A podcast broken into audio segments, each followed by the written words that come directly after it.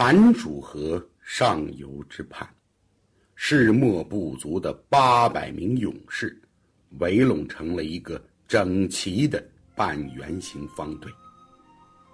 数日疯狂蔓延的瘟疫，让世墨族的大部分族人都堪堪废命。但是今天，全族的人，扶老携幼，都强挣扎着来到了寒暑河边。因为今天，为了全族人的性命，那美丽的姑娘印寒，要用心头血，生祭这寒暑河。人们都想献上一份自己的敬意，而唯一没有到场的，便是印寒的母亲。她早已昏死过多次，世末又怎能让她？亲眼看着女儿生计寒暑河呀！人群之前，残刚一脸的错综复杂，面部的肌肉更加的扭曲。这一切确实有所出乎他的意料。他原本料定世墨会因爱女心切而失去族人的拥戴，从而呢自己可以夺得世墨族的。族长之位，岂料世末最终真舍得让自己惜之如命的女儿生祭寒暑河，他的内心也着实的心疼。他在心里唏嘘着，但事已至此，已无转还的余地。人群中央，身材清瘦、身着红色衣衫的印寒姑娘。神态娴静，略显病容的俏脸上看不出一丝表情。他一双美目环顾族人，款款深情地说道：“今日小女印寒愿以一人之力，挖心头之血，生祭寒树河，望能解除我族人的瘟疫之苦，祈福我世末族。”自此安康，再无瘟疫。话音未落，呀呀叉叉的人群里已经传出了一片唏嘘之声。那些看着印寒长大的族人都掩面哭出了声，一片愁云惨淡，压得全场透不过气来。只听得到。人们的悲声，伴着潺潺的寒暑河水，流向了远方。印寒说完，又看了一眼站在人群前的残刚，一脸淡然的说道：“残刚无长，我死不足惜，但你一定要替我族人解了这瘟疫，不然我纵然在九泉之下。”也不会放过你。残刚扭曲的紫脸上强挤出了一丝笑容，忙道：“残刚定当尽全力。”姑娘说完，轻移莲步，婀娜的身姿飘飘然的来到了水边，手上多了一把锋利的短刀。她转头望了一望。部族方队前面的父亲，世墨的心头已如万箭穿心，胸口一阵阵的热血上涌，他几乎就要冲过去阻止女儿，但为了整个部族，他终也没有付诸行动，他强忍着刀绞般的痛苦，闭目不语。殷寒。看着自小爱己成命的父亲，心里凄然，但他的嘴角却泛起了一抹从容的浅笑，回身，执起了短刀，向着自己的心窝处，就插了下去。刀光闪出，隐含的心头血顺着尖刀的锋刃，形成了一朵盛开的。血红莲花，那莲花晶莹剔透，发出了漫天的红光，缓缓地飘落在水面上。随即，一抹红色的衣袂包裹着姑娘轻盈的身体，软软的跌进了寒暑河。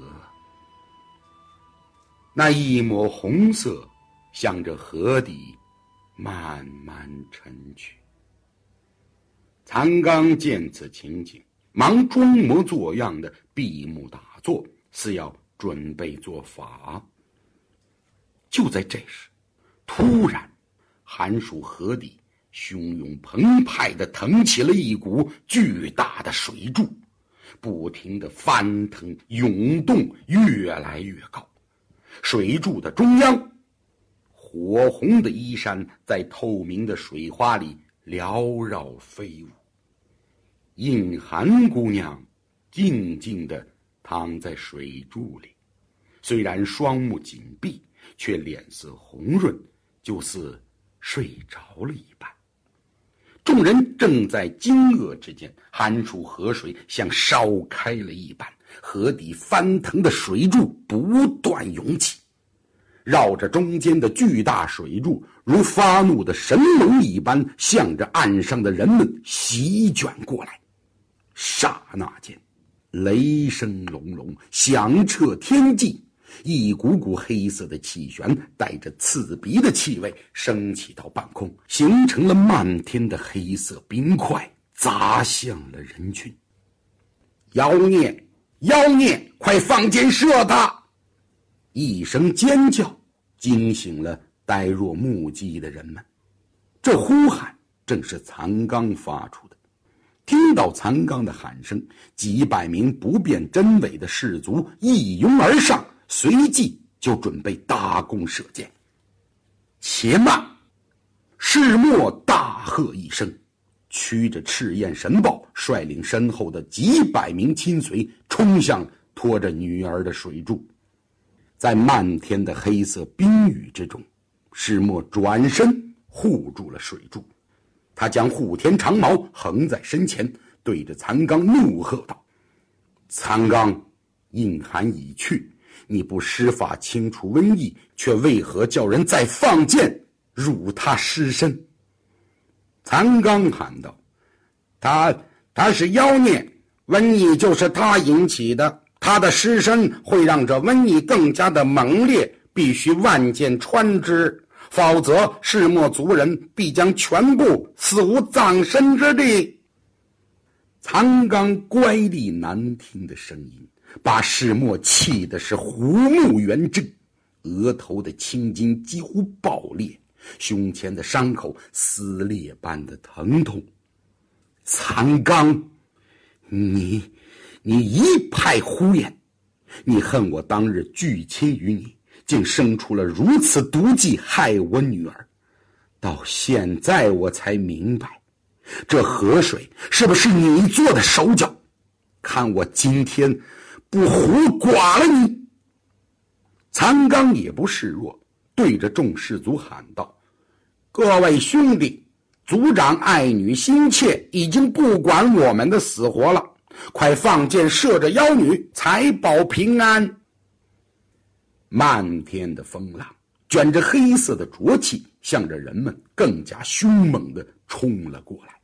人群和士卒们被狂虐的寒暑河水吓傻了，有人被强大的气旋抛到了空中，又狠狠的扔进了寒暑河里。士卒们很快。就分成了两个不同的阵营，一边以残刚为首，直攻搭箭要射印寒；一边是忠心耿耿的听命于世木，手执刀剑盾牌对峙。只听残刚大喊：“众士卒，快随我杀！”人群骚动，残刚带着一群被蛊惑的士卒冲了上来。世墨恨得牙眦欲裂，提矛应战，一时间双方杀作了一团。残刚趁机嗖的伸出双臂向世墨抓去。世墨受伤数日，抬毛用力之间，额头竟然冷汗直冒。世墨深知不能恋战，他躲开残刚的手臂，拍翅燕豹就飞上了水柱，一把抱起爱女的尸身，只觉得一股透彻心间的冰寒之气升到了头顶。世墨一时间悲痛欲绝，可地面震天的喊杀声让他没时间痛苦。他呼啸一声，一手。抱着印寒，另一手中的虎田长矛向着山上一挥，率众朝山上退去。说来也奇怪，这河水似有灵性。印寒姑娘的尸身被从水柱上抱走的那一刻，狂暴的水龙竟然停止了呼啸，连黑色的冰雨也不再肆虐。这让一部分人更加相信是印寒带来了瘟疫。残刚心里的如意算盘，终于达到了。他哪里肯错过如此良机，率着几百名士卒穷追不舍，在奈世末的几百亲随拼死相护，眼看来到了山势险峻之地。叛逆被世末的亲随乱箭齐发击退到山脚，残刚率叛逆攻了几次，都因地势不利而败下阵来，一时间死伤无数。他见占不到半点便宜，这才下令暂退到狮山脚下驻扎。残刚阴恻恻的冷笑。这才刚开始，是末，好戏还在后头呢。